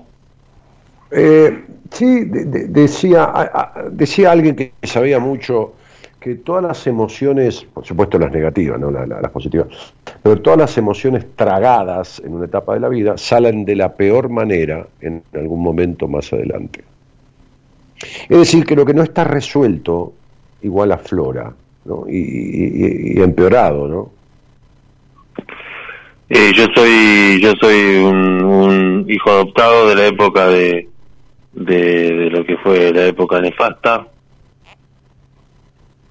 y, y queda ese simple ese, inconcluso verdad de no poder saber de dónde venís y de acuerdo a eso manejarte con la vida o sea como decías con lo que te dieron eh, te manejas tratando de mejorarlo y, seguir pero un momento momento momento tu vida tiene que ver con esa adopción a vos a qué edad te adoptaron sí nacido bueno entonces, ¿cómo que no sabes lo que te dieron? Lo que te dieron es lo que tuviste de crianza. O no hay otra cosa.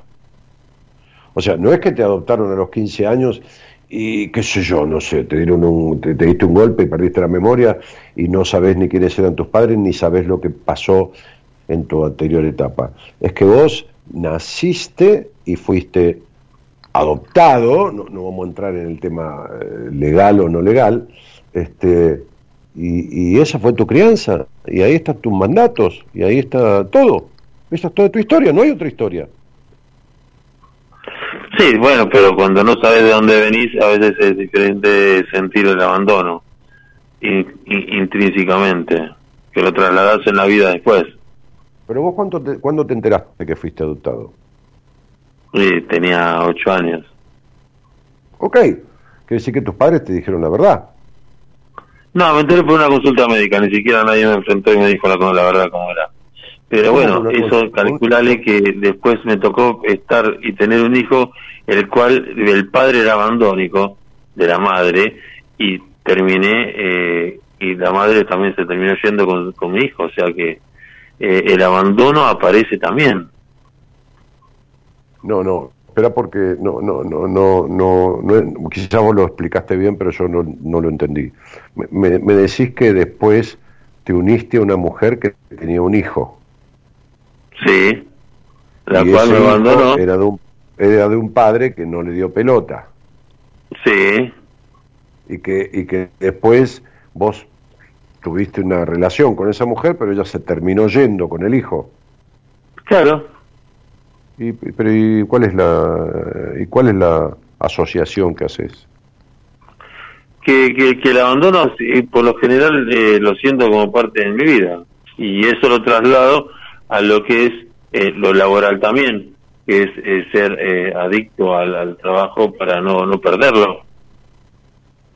Todo traslado al, no, perder, ¿no? Al, apropiarme y, y sentirme esa seguridad a través de eso de la no pérdida. Sí, a mí, la verdad, este enano querido, mucho, mucho, mucho, mucho no me cierra. Va, con que me cerrara bastante sería suficiente, pero ni siquiera me cierra bastante.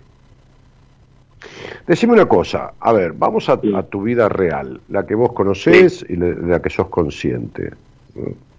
La otra, de dónde vengo, de dónde voy, qué sé yo, viste. Este. ¿Quiénes vivían en el hogar de adopción tuyo? Mi padre, mi hermana y mi mamá. Tu hermana y tu mamá. Muy bien. Y mi padre. Sí, sí, sí, y tu padre. Muy bien.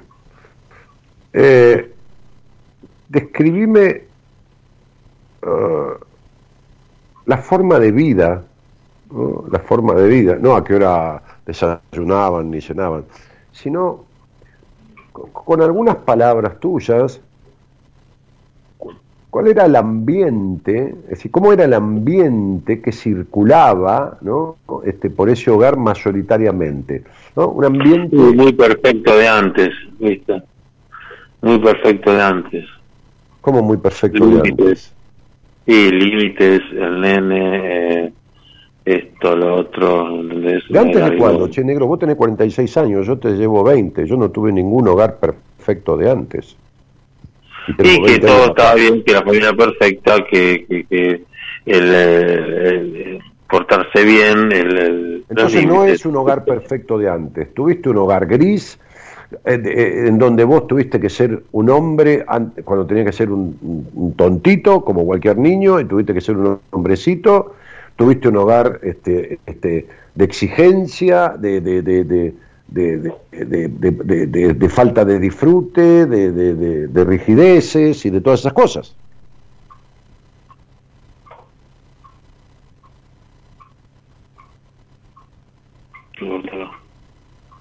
¿Estás ahí? Sí, ahora sí, se había cortado, ahora estoy. Que tuve un lugar gris, me dijiste, y ahí se cortó.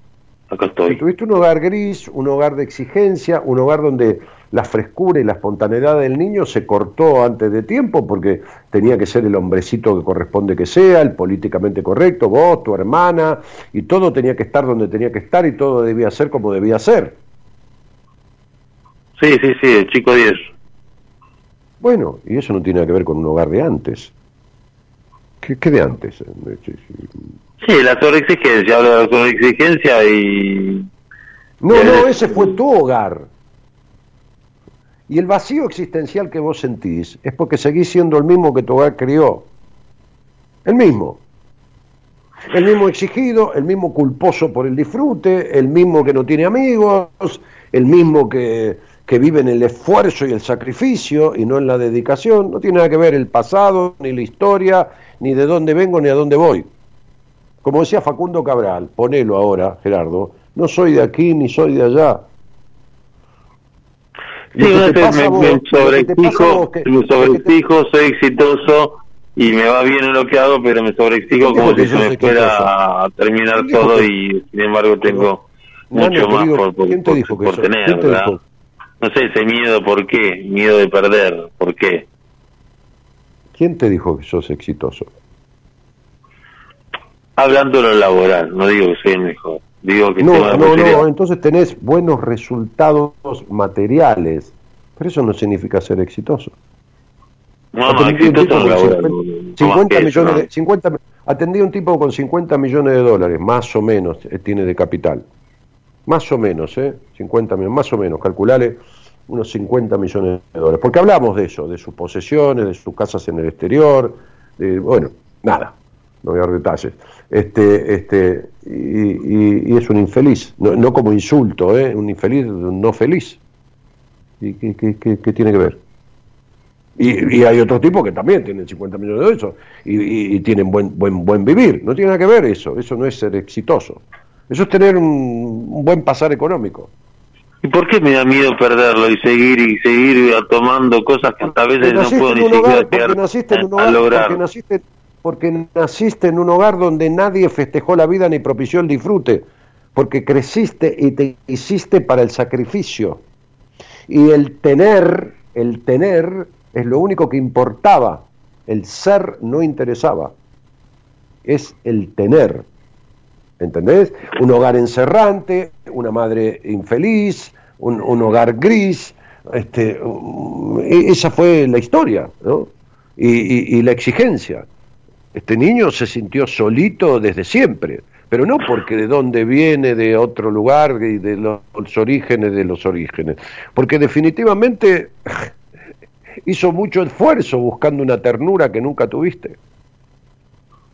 Es este hogar el que te dejó esta impronta, ningún otro. Y esta cosa tuya de tener que poder con todo, ser perfecto y querer poder con todo, ¿entendés? Sí. Por eso es un tipo desconfiado, por eso solo crees en lo que ves, por eso eh, te, cuesta tanto entregar la cabeza o, sentarte con alguien a trabajar el desarmar este muñeco, porque tienes armado un muñeco, había una serie de, un famoso actor argentino, ah, bueno, español, que se llamaba Narciso Ibáñez Menta, que se llamaba El Muñeco Maldito. Este muñeco, que, que se armó a partir de tu crianza, que es como un muñeco, un muñequito de torta. Va por el mundo siendo perfecto para afuera y para adentro tiene un vacío de puta madre, como un muñeco, viste que por afuera tiene cara, tiene esto, está vestido, pero por adentro no hay nada.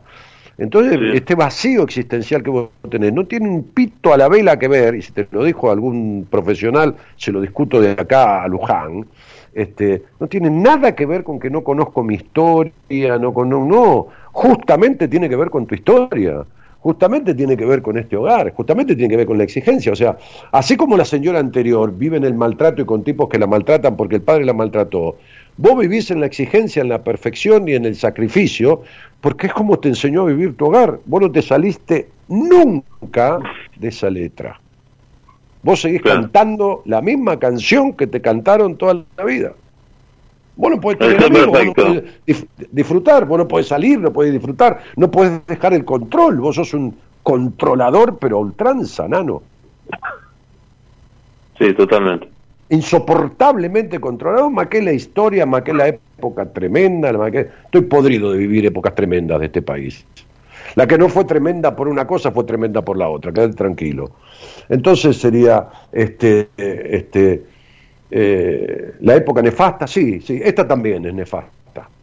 La de Alfonsín también fue nefasta. Y la de Menem también fue nefasta. Cada una fue nefasta a su manera. Hace 50, 60, 70 años que viene haciendo mierda al país. 80, no sé.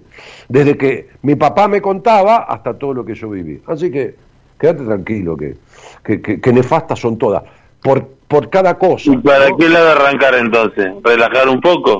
para lo único, ¿qué relajar? Pero vos tenés que tener una fórmula mágica, ¿no ves que querés arreglarlo solo? Vos tenés que desarmar y dar de vuelta. Vos, vos, no naciste controlador, vos no naciste insatisfecho, vos no naciste vacío, vos no naciste, vos, vos tenés una hija, y vos estás criando, ¿sabés qué padre está criando a esa hija? Olvídate. Ya la nena tiene, o el nene tienen para para guardar y tener y, varios, y varias sesiones de terapia. ¿Qué relajar? Vos tenés que sentarte a, barajar y dar de vuelta. Tenés 45 años de siempre en la misma música. Vos tenés que sentarte con un profesional y desarmar este muñeco maldito que tenés, que te vive comiendo la vida. Vos no tenés miedo a perder nada. Eso es mentira.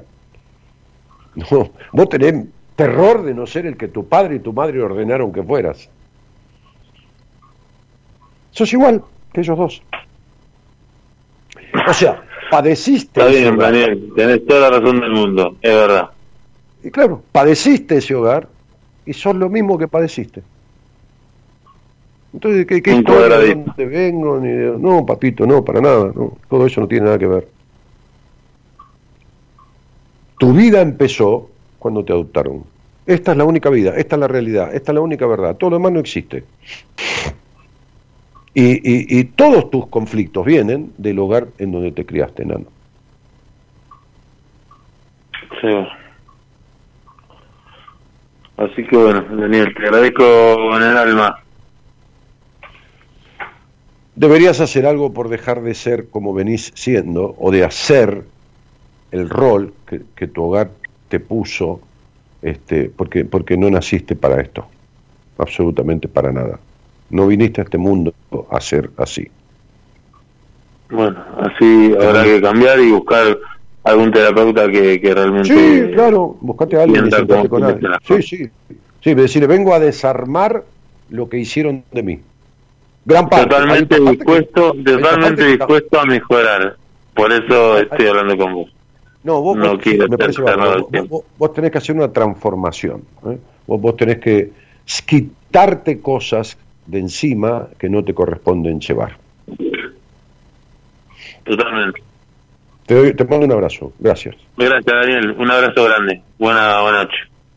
Gracias, querido. Gracias. Me pongo el sol al hombro y el mundo es amarillo.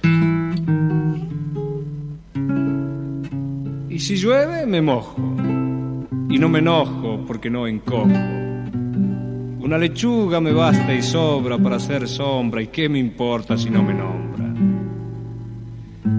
Limpio mi vagón de carga, duermo una semana larga, como una porción de pizza y me vivo de la risa. Me gusta andar, pero no sigo el camino, pues lo seguro ya no tiene misterio. Me gusta ir con el verano muy lejos, pero volver donde mi madre en invierno y ver los perros que jamás me olvidaron y los abrazos que me dan mis hermanos. Me gusta, me gusta. Me gusta el sol, Alicia y las palomas, buen cigarro y las malas señoras, saltar paredes y abrir las ventanas, y cuando llora una mujer me gusta el vino tanto como las flores y los conejos, pero no los tractores, el pan casero y la voz de dolores y el mar mojándome los pies. No soy de aquí, ni soy de allá no tengo edad ni por venir y ser feliz es mi color de identidad. No soy de aquí ni soy de allá. No tengo edad ni por venir y ser feliz es mi color de identidad.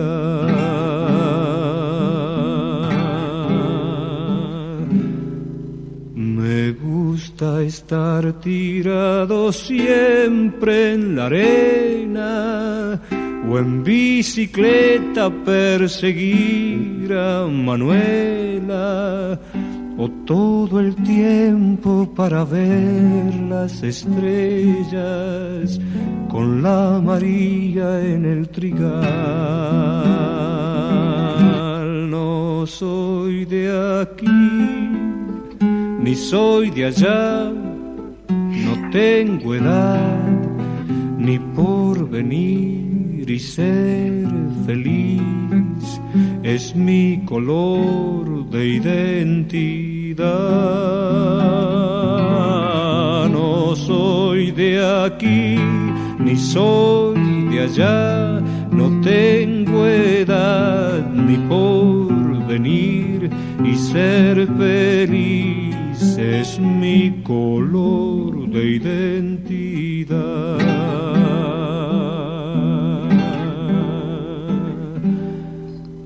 Esta canción que Facundo eh, cantó y fue grabada por muchísima gente en diferentes lugares del mundo, este, y que, recorrió el mundo con ella, la, compuso total y absolutamente borracho.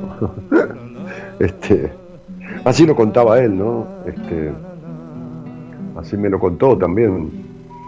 Este, en Uruguay, en Punta del Este, en un bar donde solían juntarse de madrugada y tocaba la guitarra y, un día habiendo tomado de más, este, se puso a tararear esta canción como improvisándola. Entonces, este, en, eh, ese lugar, dentro de ese grupete, eh, ya bien de madrugada, este, estaba Jacobo Timerman, un notorio periodista que hablando de épocas nefastas fue capturado por la dictadura y torturado. Este, era dueño de un diario que se llamaba La Opinión, un, diario importante de su momento. Este, entonces al otro día él fue a comer a la casa de, Jacobo Timerman, un, hombre de buena posición económica, este, y, estaba su mujer. Entonces Timerman le dijo, che Facundo, dijo, ¿por qué no, no cantás y terminás de armar esa canción que cantaste anoche, este, casi a lo último. y Facundo le dijo, ¿qué canción? Estaba tan tomado que había improvisado estrofas de esta canción que le salió, vaya a saber, vaya a saber por qué, por ahí de una conversación, porque era un, trovador, Facundo Caral era un trovador, ¿no? escribió canciones y textos y cuando murió cientos de cuadernos con escritos. Y hay una terapeuta de mi equipo que era hermana de él, vivían en el mismo edificio y él la adoraba, eran como hermanos. Este, este, y, se puso a improvisar. Entonces él dijo, yo no me acuerdo de nada. Jacobo le dijo, yo, no me acuerdo de nada, ¿de qué canción me habla? Dijo, no, este, no sé ninguna canción. Pero ¿qué había pasado? Timerman, que tenía en esa época el grabador chiquitito que yo, yo he tenido de periodista, el típico grabador donde antes los periodistas levantaban las notas, grababan, ¿no? y después mandaban a, la edición o, o escribían este, hacían una nota, un reportaje y después escribían para el diario desgrabando esa nota, Jacobo había grabado un rato de, lo que Facundo cantaba. ¿Cómo, es el destino? Y entonces se le hizo escuchar. Y Facundo dijo, eso canté yo, ¿de dónde lo saqué? Bueno, y tomó de ahí esas estrofas y terminó componiendo esta canción, No soy de aquí ni soy de allá. Esa es la historia de quizás la más nombrada o la más este, este, difundida este, de, las, de las canciones de, de Facundo Cabral. Eh, bueno, este, sí, eh,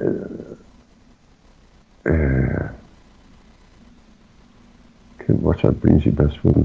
Luis Ángel David Carripe dice, hola Dani, de vuelta volviéndote a escuchar, buenas noches desde La Pampa, con tus palabras hace mucho me independizaste. ¿Te independizaste vos, Luis? Gracias, sigo aprendiendo de mí, aún con errores, pero voy conociendo. Bueno, me alegro mucho, yo también voy aprendiendo de mí, aún con errores.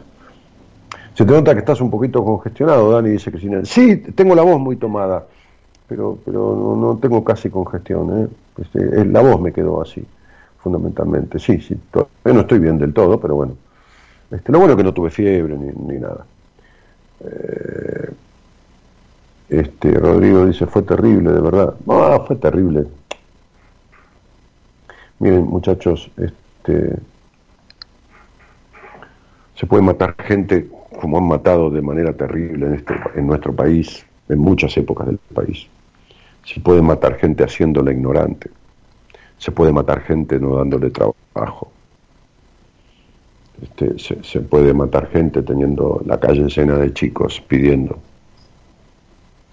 Se puede matar gente este, no instruyendo, no educando. Se puede matar gente de mil maneras. Eh, y, y, si no han sido terribles las épocas por nefastas, por dictaduras que han sido terribles, lo han sido por democracias, que han sido también en, el balance, en el balance final, desastrosas todas. Eh, eh, pero bueno, en fin. Bueno, hicimos buena compañía. Nos juntamos alrededor de este micrófono o de esta mesa simbólica de café.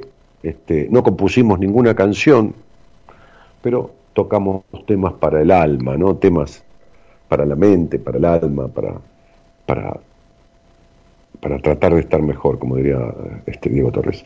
Bueno, eh, nos estamos yendo de la mano del señor Gerardo Subirana, que opera técnicamente este programa y que lo musicaliza tan acertadamente, ¿no? Acertadamente, tiene una mente acertada.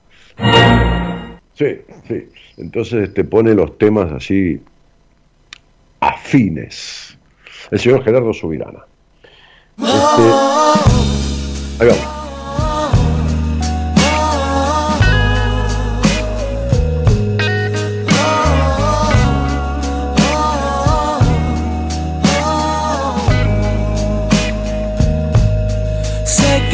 Sufriste, sé que lo lloraste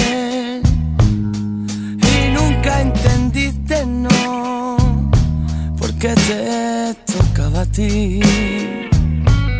Sé que todo sigue ahí, discutiendo en tu interior. Déjame por todo aliviar tu miedo, curando tu corazón. La vida es tan misteriosa y a veces te trata mal. Maravilloso tema de Carrasco, la vida es. Caprichosa. Podemos abrir la semana próxima con este tema, Eloísa. Que le grita si no escucha nada. La vida es un tesoro que hay que aprovechar. Mi hogar es donde estoy, mi patria es donde voy, dice Beatriz eh, eh, Chachi, dice los borrachos, los locos y los niños siempre dicen la verdad, sí, es cierto. Este, este Lamaris que dice que descanses. Muchísimas gracias a todos. Eloísa Ponte es la productora. Mi nombre es Daniel Jorge Martínez. El programa se llama Buenas Compañías. Este, mañana está el licenciado en psicología Pablo Mayoral. De verdad, buenas noches a todos. Gracias por el aguante, por la semana pasada que no estuve, porque la verdad es imposible hacer radio estornudando todo el tiempo. Este, y nos encontramos mañana Pablo Mayoral, este, psicólogo del equipo, y el miércoles, si Dios quiere, ojalá que quiera, nos volvemos a juntar. Chao. Gracias por esto. Sé que lo lloraste.